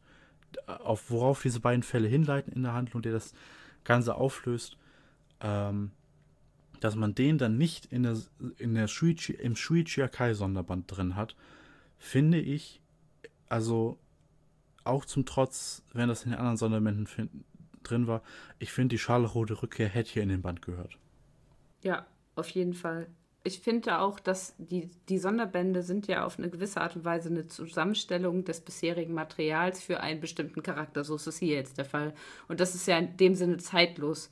Das ist zwar dann Pech, wenn dann vorher auch Sonderbände rausgekommen sind, die ähnliche Kapitel und Fälle drin haben, aber das, das was sie hier gemacht haben, das geht in meinen Augen gar nicht. Also, dass der Fall nicht drin ist, ist. Das, nee, das ist einfach schlecht. Ja, ich meine, wenn, wenn man sich das noch überlegt, ne, mit, die, mit der Wermut-Konfrontation, die ist ja auch in der Special Black Edition 1 mit drin. Ähm, gut, da ist natürlich äh, ein deutlich größerer Zeitabstand äh, zwischen den Sonderbänden, aber äh, ja, für mich auch ein Fall, der hier diese Stelle äh, gemusst hätte ähm, und nicht in einem Nebensatz oder in einem letzten Drittel von so einer Sonderseite, äh, wo man das dann irgendwie hat aufgelöst, zumal er ja da auch doch eine größere Rolle spielt. Ähm, oder die, die Hauptrolle überhaupt. Ja, also, äh, ja, hätte, hätte hier reingemusst. Ja, und ich sehe das auch so. Es gibt sicherlich äh, Leute wie uns oder so, die dann jeden Sonderband kaufen und lesen. Ich glaube, es gibt auch viele Leute, die dann ähm, jetzt gerade zum Beispiel in Japan oder so, die dann gesagt haben, ja, jetzt kommt da der Film und so und ich will mir nochmal die besten Shuichi-Kai-Fälle oder so nochmal angucken und dann ist dieser Fall nicht drin. Ähm, ja, das ist doch Katastrophe. Also ich weiß nicht, da äh, würde ich mich als Fan, als japanischer Fan auf jeden Fall sehr ärgern. Ich weiß nicht, wie das bei den deutschen Fans ist, ob so, so ein Kai-Sonderband sowas ist, was so Casuals lesen würden. Ich würde eher sagen, nicht. Äh, eher, dass das so wirklich die großen, wirklich großen Fans lesen würden. So, die, die kennen halt den Fall und wissen, dass er fehlt. Ähm, und ärgern sich natürlich auch, aber ja, weiß nicht. Also hätte hier reingemusst. Ja, meiner Meinung nach auch, gerade weil ihr schon gesagt habt, Subaru kommt drin vor und wir hätten jetzt quasi die Überleitung zu Subaru ist Akai. Und da hätte man quasi, wenn man das, was wir vorhin gesagt haben, wenn man die Wermut-Konfrontation entsprechend gekürzt hätte, dann hätte man ja, ich glaube, fünf Kapitel noch frei gehabt, weil Akai kommt ja, glaube ich, im letzten nur vor hätte man schon mal fünf Kapitel frei, um diesen wirklich großen Fall halt schon mal abzudrucken. Und da wären diese Seiten meiner Meinung nach wesentlich besser genutzt worden, als jetzt hier im Prinzip alles nur so ganz ratzifatzi blitzschnell in einer Sonderakte, wo ich persönlich auch noch anmerken möchte, dass, gut, das ist mein persönliches Kriterium hier, aber wir sehen ja gleich auf der ersten Seite schon Subaru, wie er sein eines Auge offen hat, als Hinweis darauf, guck mal, wer das ist. Ich hätte dieses Bild lieber auf die andere Seite gepackt, wo dann gesagt wird, dass Subaru Akai ist, weil wir in den ganzen Panels halt Subaru immer mit seinen geschlossenen Augen sehen und hier gleich am Anfang wird es quasi im Bild schon gesagt, dass es eigentlich gar nicht so mysteriös ist und wer der Typ eigentlich ist. Dann gehen wir von den Sonderseiten und den Fällen, die nicht im Band sind, weg zu einem Fall, der jetzt dementsprechend als nächstes im Band ist. Akte 6, derselbe Tatort wie vor 17 Jahren. Über den erzähle ich jetzt nochmal kurz etwas. Wir beginnen ähm, damit, dass wir die Handlung aus den vorherigen Kapiteln anknüpfen. Aus einem Gespräch von Halberer und Conan wissen wir jetzt hier im Sonderband nicht, weil dafür war leider kein Platz auf den Sonderseiten darauf hinzuleiten. Ist aber auch nicht ganz so wichtig. Jedenfalls, sie lesen sich zumindest was durch über ähm, Koji Haneda, der wie Shinichi damals auf der Liste der APTX-Toten steht. Ähm, und während sie über dieses Gespräch mit der ganzen Vergangenheit, mit irgendwelchen gebrochenen Spiegeln und fehlenden Buchstaben und Koji Haneda, Amanda Hughes, FBI, CIA, schwarze Organisation, weiß man alles nicht so genau mysteriös. Und Halberas Eltern kommt dann ähm, Subaru um die Ecke, der ähm, ja, wie wir inzwischen wissen, ähm, das Haus äh, von Professor Agasser abhört, äh, um ähm, Con uns zu bewachen. Das wurde ja auch vorher angesprochen mit sind stecken was hinter seinen Kochkünsten. Jedenfalls, er kommt zufällig mit Essen vorbei und hat es zufällig mitgehört ähm, und begibt sich dann ähm, mit Conan und äh, Agatha zu einem Tatort, zu dem Agatha angefragt wurde, der ähm, auf mysteriöse Art und Weise dem Tatort von vor 17 Jahren ziemlich ähnlich ist. Und da helfen ähm, Conan und äh, Subaru bzw. Akai, die ja mitgekommen sind, Halvara muss zu Hause bleiben, naja, helfen Megure bei den Ermittlungen. Ähm, dass Subaru Akai ist, kriegen wir inzwischen dadurch mitgeteilt, dass er äh, wesentlich öfter inzwischen seine, sein eigenes Auge mal öffnen darf, um uns mitzuteilen, ja, das ist wirklich Akai. Ne? Ähm, aber es macht, es sieht immer regelmäßig cool aus. Ähm, wir kriegen auch so einen kleinen Teaser darauf mit Akais Vater und warum er dem FBI beigetreten ist, wird in diesem Fall aber nicht groß ausgeführt. Und am Ende, nachdem der Mordfall aufgeklärt ist, ähm, kriegen sie dann durch, die, ähm, durch den Fall jetzt ähm, den entscheidenden Hinweis, was damals mit den fehlenden Buchstaben bei Koji Haneda es damit auf sich hatte und können die Dying Message von vor 17 Jahren entschlüsseln, wo auch mal Jody einen kleinen Auftritt bekommt. Und damit ist dieser drei Kapitel Fall dann auch schon wieder zu Ende. Ähm, ja, es ist natürlich Subaru bzw. Akai kommt in diesem Fall relativ viel vor. Er ist ziemlich aktiv in die Fallauflösung und in die Ermittlung eingebunden. Das stimmt schon. Mm, nur sind wir jetzt handlungstechnisch so an einem Punkt, wo wir hier so viel Setup haben für Dinge, die dann teilweise im nächsten Fall, den wir hier im Sonderband haben, durchaus wieder aufgegriffen werden, zugegebener Art Maßen. Ähm, wie sinnvoll das denn ist, den, mit dem nächsten Fall kommen wir ja gleich zu.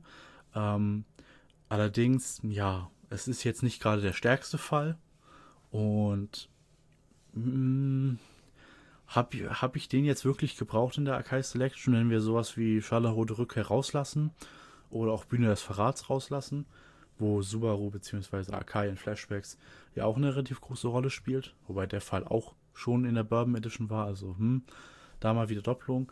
Ähm, aber dieser Fall hier, hm, naja, also kann man schon machen, aber ist jetzt eher einer der schwächeren Fälle in diesem Band.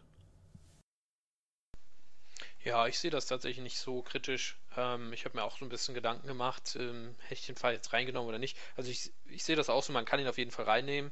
Ähm, das wär, ist, jetzt nicht, ist jetzt nicht inhaltlich falsch. Äh, finde aber, äh, warum es doch durchaus gerechtfertigt ist, ähm, weil hier durch diese Beziehung zwischen Conan und Subaru Akai ähm, nochmal irgendwie ganz gut dargestellt wird und äh, auch wie sie zusammenarbeiten, das hatten wir ja auch schon auf dem Rücktext ne, mit äh, Conans wichtigsten Verbündeten, dass so diese Rolle ein bisschen oder ist hier relativ stark ähm, zu Vorschein gekommen, auch wenn der Fall selbst jetzt vielleicht nicht so bedeutend ist, auch wenn wir hier auch wieder in irgendeine Recherche reingeworfen werden von einem Fall, wo man sich denkt, hm, naja, worum ging es da eigentlich jetzt nochmal? Ähm, ja, das, ist äh, ein bisschen scha schade, dass der Einstieg so holprig ist, wie auch in den Fällen davor, dass der da nicht so optimal ist. Aber ansonsten muss ich sagen, so, äh, es gibt durchaus Berechtigung, den Fall hier mit reinzunehmen, ähm, zumal auch, äh, ja, ich fand es auch einen guten Fall insgesamt, auch wenn er, also nicht, nicht so unbedingt der, Mord, äh, der Mordfall selbst so, aber ähm, das Setting und äh, das Storytelling äh, dieses, dieses Falls, das hat mir eigentlich dann doch gut gefallen. Deswegen, ich finde es eigentlich okay, dass er, dass er hier drin ist, durchaus. Ja, also tatsächlich finde ich auch, dass dieses Zusammenspiel zwischen Con und äh, Subaru am Ende das ist, was den Fall sehr interessant macht und in Anbetracht der Tatsache, dass man halt aus wahrscheinlich gegebenen Gründen die anderen Fälle nicht reinnehmen muss, ist das nicht so der schlechteste Ersatz, wobei natürlich kein wirklicher Ersatz für diese anderen Fälle, die wir vermissen, gegeben sein kann. Nur um den Fall selber für sich zu bewerten, das Zusammenspiel zwischen Con und und Akai ist am Ende das, was den Fall spannend und interessant macht und das, das ist gut inszeniert und daher hat er schon seine Berechtigung, auch weil man in dem Fall wahrscheinlich auch als Leser deutlich mehr weiß. Zum Ende wird es ja ganz klar nochmal dargestellt und vorher wurde es ja auch in den Zwischenkapiteln wurde es ja auch gesagt, dass es sich um Akai handelt. Das heißt, das ist so ein Fall, mit dem man als Leser wahrscheinlich nicht so nicht steht. Das ist halt ein ganz normaler Con-Fall. Damit kann man gut was anfangen. Und man sieht halt diese, man sieht halt Akai mal nicht in einer Action-Szene nur, sondern halt auch in dieser detektivischen Rolle. Das ist durchaus sehr, und man nicht als Tatverdächtiger wohlgemerkt, äh, was auch sehr interessant ist. Und deswegen finde ich den Fall schon passend. Ja, passend gewählt ist er und ich denke mal, sie haben vielleicht auch gerade den hier jetzt gewählt, weil sie eine Akte davor eben die Identität aufgeklärt haben. Subaru ist Akai. Und ich finde ja hier persönlich in diesem Fall sieht man sehr, sehr oft, wie er sein Auge oft macht, aufmacht in den verschiedenen Panels. Und vielleicht wollten sie einfach genau das zum Ausdruck bringen. Übrigens wisst ihr, wer das in Wirklichkeit ist? Und hier zeigen wir es euch ja nochmal und guckt doch mal hier das Auge. Und also ja, sehr oft äh, wird das hier gezeigt. Ob man das nun gut findet oder nicht, ist auch wieder persönliche Meinung. Aber ja, von der Akai Subaru Sache gehört er hier auf jeden Fall mit drin, weil er hier halt sehr präsent ist und auch so die Zusammenarbeit ist ja gut zwischen den beiden und auch das Endpanel zeigt ja im Prinzip dann auch nochmal, dass Subaru Akai ist und ja, ich denke mal, von daher kann man den Fall hier mit reinnehmen. Ob er jetzt so ein 100% Kandidat ist, weiß ich halt nicht. Also ich würde sagen, ja, ist in Ordnung, dass sie ihn hier mit reingemacht haben. Kommen wir zu den ähm, nächsten Sonderseiten, ähm, wo die Macher gemerkt haben, ach Mist, im letzten Fall äh, haben wir ja ganz viel Toro Amuro zu sehen und den haben wir ja bisher fast gar nicht erwähnt oder nur so nebenbei. Also stellen wir ihn jetzt äh, erstmal direkt vor und verwenden ähm, quasi beide Sonderseiten darauf, äh, Toro Amuro zu erklären, natürlich auch im Kontext mit Toro Amuros Beziehung zu Akai. Aber jetzt wird es mal ordentlich äh, Toro Amuro-lastig, damit wir ähm, das hier nochmal einbringen können, ähm, in Kontext setzen für ähm, den letzten Fall in diesem Sonderband, ähm, Akte 7 der Black Bunnies Club. Und über diesen Fall erzählt uns jetzt Johannes nochmal etwas. Ja, äh, wir haben es in den Sonderseiten gehört. Rivale äh, trifft es ganz gut. So geht der Fall auch los. Äh, Hakai, und zwar nicht Subaru, sondern der echte Shuichi Hakai und Bourbon halten sich die Pistolen an den Schädel. Und äh, ja, aber wir müssen dann uns wieder begnügen damit, mit dieser einen Szene quasi. Denn es geht äh, wieder in der Detektei weiter, wo dann ähm, Kogoro gerade mit ran und Conan zu äh, einem Auftraggeber in ein ja, Restaurant wollen, zum äh, Black Bunnies Club, dem namensgebenden, äh, ja, dem Namensgeber dieses Falles. Und ja, Bourbon ist dann ein bisschen noch im Restaurant äh, in der Detektei und äh, schnüffelt noch ein bisschen nach äh, Shinichuguro. Es gibt noch mal so ein bisschen Rückblick auf Kyoto. Ähm, wir wissen natürlich, okay, äh, in wessen Auftrag er denn nach Shinichuguro sucht, äh, beziehungsweise was er so vorhat. Und ähm, ja, zurück äh, im Black Bunnies Club äh, sehen wir dann, wie sich Kogoro mit äh, mit dem Auftraggeber trifft. Und äh, warum der Club Black Bunnies Club heißt, äh, erfahren wir auch, weil die Bedienungen so angezogen sind wie, ja, weiß nicht, Häschen. Und ähm, ja, dann treffen sie dort ihren dortigen Auftraggeber zusammen mit äh, dem Butler, der einen Drohbrief erhalten hat. Und äh, wir lernen die eine oder andere Bedienung kennen. Kokoro benimmt sich äh, natürlich noch äh, daneben. Wie sollte es anders sein? Und ähm, ja, der, der Butler löst versehentlich noch einen Alarm aus mit, mit seinem Handy. Es kommt noch ein bisschen so, geht noch mal ein bisschen hin und her. Und äh, als dann das Essen serviert wird, ein paar Früchte und ähm, eine Bedienung dort, äh, die immer den Auftraggeber bedient hat, äh, dort ist, äh, ja, wird sie vergiftet und bricht zusammen. Und ja, dann wird äh, Bourbon Kogoro, Conan äh, und dann später auch die Polizei versuchen dann herauszufinden, okay, äh, wie konnte die Dame denn vergiftet werden? Und der aufmerksame Leser weiß schon, okay, warum habe ich das Detail mit diesem Erdbebenalarm erwähnt? Des Butlers, ja, das wird äh, dazu beitragen, äh, diesen, diese Tat zu ermöglichen. Ähm, und entsprechend ist auch der Butler der Täter. Aber äh, es gibt noch einige, äh, ja, ich sag mal, gute Momente in diesem Fall, noch Rückblicke von Bourbon der sich an äh, Eihalberas Mutter äh, zurückerinnert und das hilft ihm auch so ein bisschen, den Fall selbst zu lösen. Und er liest sich nochmal äh, ja, eine Nachricht von Rum durch äh, bezüglich, äh, ja, ich hatte es schon, äh, schon erwähnt, äh, zu Shinichi, Shinichi Kudor. Wir haben, wie gesagt, nochmal so einen ganzen Flashback äh, von Bourbon. Und ja, dann wird auch, wie gesagt, der Fall gelöst. Und ja, damit denkt man dann, okay, das war's soweit. Äh, hat sich alles erledigt. Aber so ist es nicht. Äh, denn äh, ganz am Ende sehen wir dann das Haus der Kudors und Suarokia und einen Bourbon, der sich versucht, Zugang zu verschaffen und dort auf Shuichi Akai trifft, nicht auf Subarokia. Er hat sich seine Verkleidung entledigt. Allerdings sind auch äh, die Kudos zu Hause und ja, es wird zum Tee gebeten. Das ist soweit äh, der Inhalt dieses Falles. Und äh, ja, es klang jetzt schon eben so ein bisschen an äh, bei dem Fall davor, äh, dass hier dieser Fall da durchaus ein Fragezeichen dran gemacht werden kann oder soll oder muss, ob der hier wirklich reingehört. Wir haben schon wieder so ein bisschen äh, Akai, sage ich mal, natürlich zu sehen.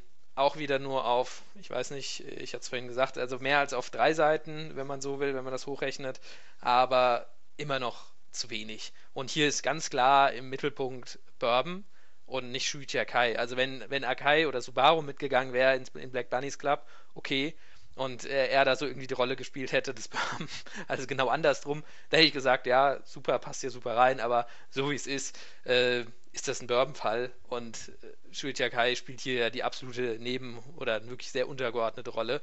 Hat so einen sehr starken Einstieg, weil man sieht, oh, die hat die Pistole am Kopf und dann sieht man am Ende nochmal, oh, die hat sich wieder die Pistole am Kopf. Also da wird diese Szene, wie sie entstanden ist, aufgeklärt und dann ja, passiert nichts weiter. Also dann wird es nicht aufgelöst. So. Und dann denke ich mir halt, ja, okay, das, äh, ja, das ist dann ein Fall, den ich hier tatsächlich nicht reinnehmen würde in, in so ein Sonderband. Und dann sind dann diese anderen Fälle, über die wir schon gesprochen haben, ob das die Bühne des Verrats ist ähm, oder die, die scharlachrote Rückkehr und so, wo man dann sagen kann, okay, das wäre hier sicher besser aufgehoben. Also für mich ist der Fall hier tatsächlich sogar noch ein Stück weit äh, ja, schlechter aufgehoben als, als die Vollmond-Konfrontation, wobei man es nicht sagen kann, weil ich würde beide Fälle da nicht, ähm, also die Konfrontation auf jeden Fall nicht in voller Länge, aber auch so muss man sich die Frage stellen, ob man den für drei Panels da noch mit reinnehmen möchte. Und hier muss man sich diese Frage auch stellen und ich würde in beiden Fällen sagen, nein, ähm, der Fall, der muss hier nicht rein und der sollte hier eigentlich auch nicht rein. Da hätte man doch bessere Fälle nehmen können. Dieser Fall ist vier Kapitel lang, die Scharlachrote Rückkehr ist fünf Kapitel lang. Schmeiß hier den Fall raus und pack die Scharlachrote Rückkehr rein. Dann äh, würde sich kein Fan beschweren. Ja, also ich. Ja. Für die paar Akai-Szenen. Ne. Also ich, ich, ich habe überlegt, so, ne, warum hat man den Fall mit reingenommen? Und es ist das, was du auch vorhin gesagt hast, auch als du den Sonder, dieses Sonderkapitel noch vorgestellt hast, ist halt der Rivale. Und ich glaube, dieses Setting, äh, Bourbon vs. Akai, das ist halt in Japan noch viel gehypter, ne? Seit spätestens seit, ich weiß gar nicht, welcher Film das war, war das. Ach, ich weiß es nicht mehr. 20. 20, ja, genau. Also da, also spätestens seitdem ist das ja völlig gehypt gewesen und so. Und dass man den, Ja, aber dann, äh, aber die, da, dann ist die scharlachrote Rückkehr dafür das, der größte Fall, der das darstellt. Ja, genau, aber so, das, das, das wäre so die einzige Begründung für mich gewesen, wo man sagt, okay, man nimmt genau den da jetzt so noch mit rein oder ähm, ob das der Aktualität des Falles geschuldet ist, ich weiß es nicht. Also ich ja, vielleicht. kann. Es, also er greift ja auch so ein paar Sachen auf, die im vorherigen Fall angesprochen wurden mit, ähm, mit den Eltern von Haibara. Das wurde ja äh, im letzten Fall, im Tatort vor 17 Jahren, wurden ja die Eltern auch kurz angesprochen. Hier in diesem Fall sehen wir viel die Eltern und sowas. Und ähm, mit Rum mäßig, dann, wo sie dann Rum entschlüsselt haben. Und hier geht es auch wieder so ein bisschen um Rum. Und das knüpft alles so ein bisschen aneinander an hat aber nicht so viel mit Akai zu tun. Deswegen ist das so ein bisschen, hm, naja. Also für mich ist das hier auch ein ganz klarer Fall, der hier raus kann, meiner Meinung nach gerne, weil ob ich jetzt am Anfang und am Ende so da Akai und Bourbon habe, die sich die Pistole an den Kopf halten, das, ja, ob ich das nun sehe oder nicht halt, es hat für den Band an sich keinen Mehrwert, außer dass man weiß, okay, Akai mag Bourbon nicht und er mag ihn nicht.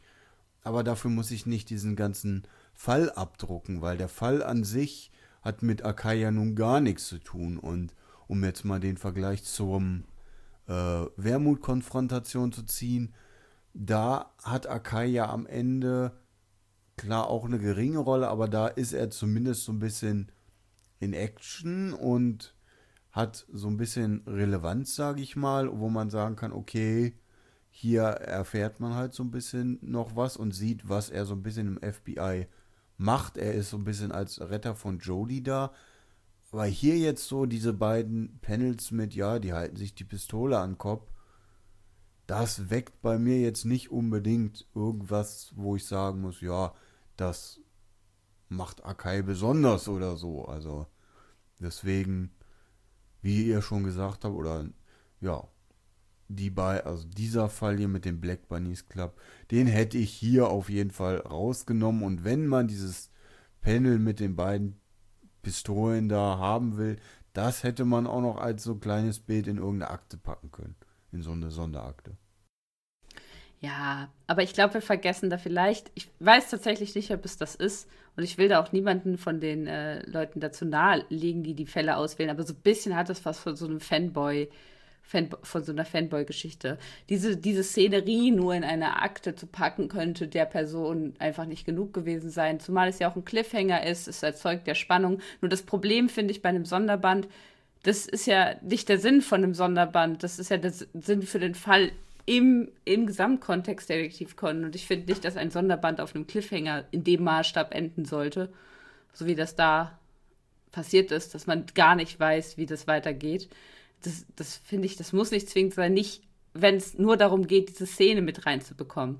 Ich habe auch noch mal überlegt mit der Vollmondnacht, warum, warum hat man das auch nicht so gemacht, dass man die Sonderseiten dazu genutzt hat, um einen roten Faden zu erstellen, einen inhaltlichen? Man hätte ja diese Red Herring-Geschichte rund um Shuichi Akai da ruhig pushen können. Man hätte das ja noch als Fragezeichen lassen können, dann die Sonderseiten dafür verwenden können, um sozusagen die verschiedenen äh, Tatverdächtigen für ähm, Wermut sozusagen, die beteiligt sein könnten an der schwarzen Organisation, aufzuzählen und das ein bisschen in Szene zu setzen, dann den, die Konfrontation kürzen, bis zu der Stelle, wo Akai vorkommt und danach dann die Einführungs, äh, das Einführungsporträt von Shuichi Akai nehmen können. Dann hätte man relativ viel Platz gemacht, äh, Platz gehabt, dann hätte das noch reingepasst, äh, hätte, hätte die ähm, hätte die Rückkehr noch reingepasst.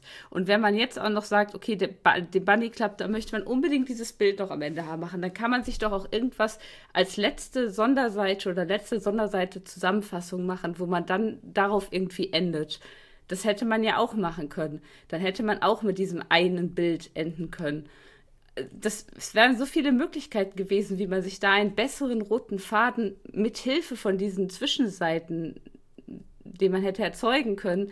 Aber so ist es halt auch in, inhaltlich für den Leser teilweise einfach nur verwirrend. Und ich gehe jetzt gerade schon zu viel in die allgemeine Bewertung, deswegen äh, höre ich jetzt an der Stelle auf oder fangen direkt mit der allgemeinen Bewertung an. Ich weiß nicht, kommt da noch großartig was nach den letzten beiden Nö, Seiten? genau. Jetzt kommt ja. noch ähm, die Zusammenfassung für Akai und Bourbon.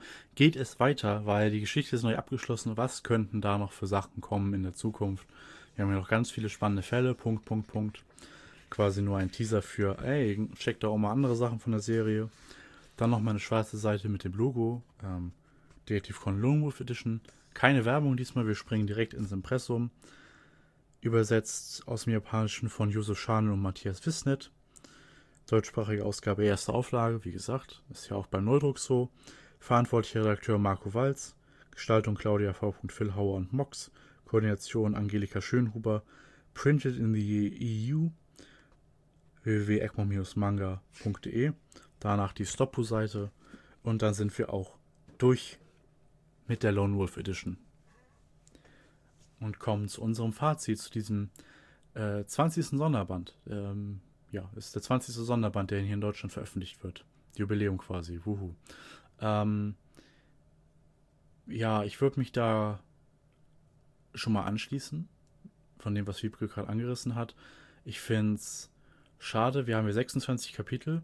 Da, davon sind einmal äh, sechs die Wärmekonfrontation und vier der Back Bunny Club, also quasi zehn Kapitel, wo wir in unseren Fazits gesagt haben, also den Fall hätte ich hier jetzt nicht komplett gebraucht. Das ist fast die Hälfte des Sonderbands. Ähm, ja, und das ist, finde ich einfach schade, wenn man gleichzeitig dann noch betrachtet, dass ähm, die scharlachrote Rückkehr nicht mit reingenommen wurde. Ähm, also wir haben zehn Kapitel, die sind überflüssig und einen fünf Kapitel Fall, wo wir sagen, der hat definitiv reingemusst. Ähm, gut, Mord in New York hätte ich vielleicht auch noch gern größer drin gesehen, aber den haben sie in den anderen Sonderband gepackt. Aha. Da vielleicht noch zwei Kapitel von drin gehabt. Ja, also ich hätte es lieber gesehen, Wermut-Konfrontation irgendwie zwei Kapitel, äh, meinetwegen nur davon. Und dann hier den Black Bunny Club Fall ganz komplett raus und dann meinetwegen diese letzte Sonderseite hier. Ähm, da ist ja so mit, mit AK, äh, die hätte man stattdessen machen können, dass man so auf drei Vierteln der Seite diese Konfrontationsseite hat, wo sie sich Pistolen in den Kopf halten oder dann so ein Sonderband Schrebsel und äh, Shuichi Akai und Toro Amuro treffen nochmal aufeinander. Wie geht ihre nächste Begegnung aus? Was Wiebke vorgeschlagen hat, das dann als letzte Sonderseite und dafür stattdessen dann ähm, dann kürzen wir quasi acht Kapitel raus aus den anderen Fällen und nehmen dann die fünf Kapitel rein vom äh, von Sherlock und Rückkehr. Und das hätte dann für mich einen deutlich stimmigeren Sonderband ergeben. Ja, da hast du jetzt, oder habt ihr jetzt schon vieles gesagt. Also das, ich, ich habe zwei große Kritikpunkte. Einmal, dass diese beiden Fälle drin sind, die ihr jetzt schon genannt habt. Äh, also in, insgesamt Thema Fallauswahl bin ich tatsächlich nicht äh, so zufrieden. Ja, und mir geht es da natürlich nicht um den Inhalt der Fälle, weil, wie gesagt, Vollmond, die, die Konfrontation in der Vollmondnacht und auch Black Bunnies klappt das sind sehr gute Fälle. Ähm, die wirklich, ja, wirklich gut sind und ähm, ist nur die, die Sache der thematischen Auswahl, die mich hier in einem Shuichi Akai Sonderband stört. Ähm, dafür würde ich auf jeden Fall einen Stern abziehen. Und das andere, was ihr gesagt hattet, sind halt diese Seiten zwischendrin, ähm, wo man dann sagen muss, okay, ähm, diese Sonderseiten, so wie sie da gemacht haben, die sind in sich nicht stimmig und die geben keine klare Linie wieder. Ähm, Wiebke hatte schon den roten Faden angesprochen, das sehe ich ganz genauso. Und man muss sich auch mal die Frage stellen, okay, ähm, das sind, war immer nur eine Seite, beziehungsweise zwei, halt Vorne- und Rückseite. Äh, aber im Endeffekt, man hätte ja auch noch eine Seite reinmachen können oder so wie ihr vorher gesagt habt, okay, wenn man meist weiß, okay, ich kann nur eine Seite vollschreiben und danach kommt schon der nächste Fall, dann lasse ich halt eine Seite auf der anderen Seite leer oder mache da irgend noch ein Bild rein äh, irgendein Artwork oder so von, von Akai, dass ich da noch mit reinnehme oder halt so ein Panel, äh, wie jetzt das mit den Pistolen, keine Ahnung.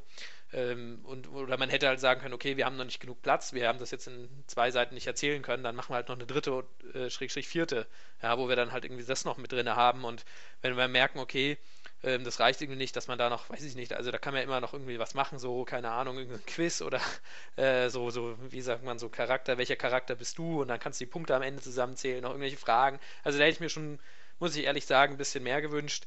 Ähm, und auf jeden Fall halt, oder das Wichtigste wäre halt, so einen roten Faden da reinzubringen, zu sagen, okay, äh, was fehlt uns denn, was haben wir denn nicht drin und wie wichtig ist das eigentlich? Und dass man das dann halt äh, entsprechend strukturiert wiedergibt. Also das hat mir schon sehr gefehlt. Auch dafür muss ich dann den Stern abzugeben. Und ansonsten ist halt insgesamt schade, äh, bei der jetzt, jetzt doll, also dafür, dafür kann ja irgendwann Manga und so jetzt nichts dafür, dass äh, die Fallauswahl so ist, wie sie ist, aber, ähm, also aus dem japanischen Original, aber so dann halt ne, die Fehler, dass die halt noch mit drin sind, das ist sowas, das sollten wir auch immer wieder ansprechen, ähm, dass sowas halt, äh, ja, unnötig ist, ja, dass man mal weiß, okay, wir nehmen die Kapitel und so und vielleicht ist da im Manga-Band irgendwo sind da Fehler, dass man das halt vorher nochmal prüft, dass man halt nicht Fehler aus bereits veröffentlichtem Material dann wieder mit reinnimmt. Das sollte eigentlich ein Standard sein, dass das nicht passiert und dass das nicht erst in der zweiten Auflage behoben wird. Also es ist schön, wenn es dann in der zweiten Auflage behoben wird, äh, aber das sollte schon gar nicht erst in die erste reinkommen. Also das ist nochmal so eine für mich Selbstverständlichkeit. Für das, dass mal da so dieses Panel fehlt, wenn da die Druckerei einen Fehler gemacht hat, da habe ich, muss ich sagen, dann schon Verständnis, ja, äh, dass sowas mal passieren kann, gerade wenn man es dann zurückruft und neu äh, den Leuten die Möglichkeit gibt, ein fehlerfreies Exemplar äh, kostenlos umzutauschen, so, dann sage ich, okay, hey, das kann mal passieren und ihr habt da Abhilfe für geschafft, aber dass halt die anderen Fehler so noch drin sind und so, das ist halt insgesamt dann doch ach, sehr schade. Und ähm, ja, was so Kaufempfehlungen angeht, es ist halt ein sehr guter, inhaltlich sehr guter Band. Thematisch passt es an einer anderen Stelle halt nicht äh, oder hätte es eine bessere Fallauswahl gegeben. Aber ja, äh, also wer Shuichi Akai mag, der wird da sicherlich auf seine Kosten kommen. Aber so teilweise doch habe ich mich an die Makoto, äh, ja, Makoto Sonderband äh, zurückerinnert, wo ich mir dachte, hm, da ist er ja auch immer nur so am Ende dann nochmal, hat er nochmal seine drei Seiten Auftritt gehabt, so nach dem Motto, und hier kam das auch wieder so hoch, wo ich dachte, hm, das ist dann, dann eher ein bisschen schade für so einen guten Charakter. Ich möchte an der Stelle vielleicht auch noch was einwerfen, gerade was mir jetzt gerade eingefallen ist. Und zwar habe ich mich daran zurückerinnert, wie das war, als ich das, das erste Mal den Sonderband gelesen habe. Und ich hatte das Gefühl, als ich den gelesen habe, dass ich einfach noch Recherche nach dem Band anstellen müsste. Halt, weil so wichtige Schlüsselpunkte fehlen. Ich hatte das Gefühl, da fehlt doch noch so viel. Ich so, das können doch nicht alle Fälle sein. Da fehlt doch noch so viel. Und ich finde, das ist kein gutes erstes Gefühl, mit dem man aus einem Sonderband rausgehen könnte oder sollte.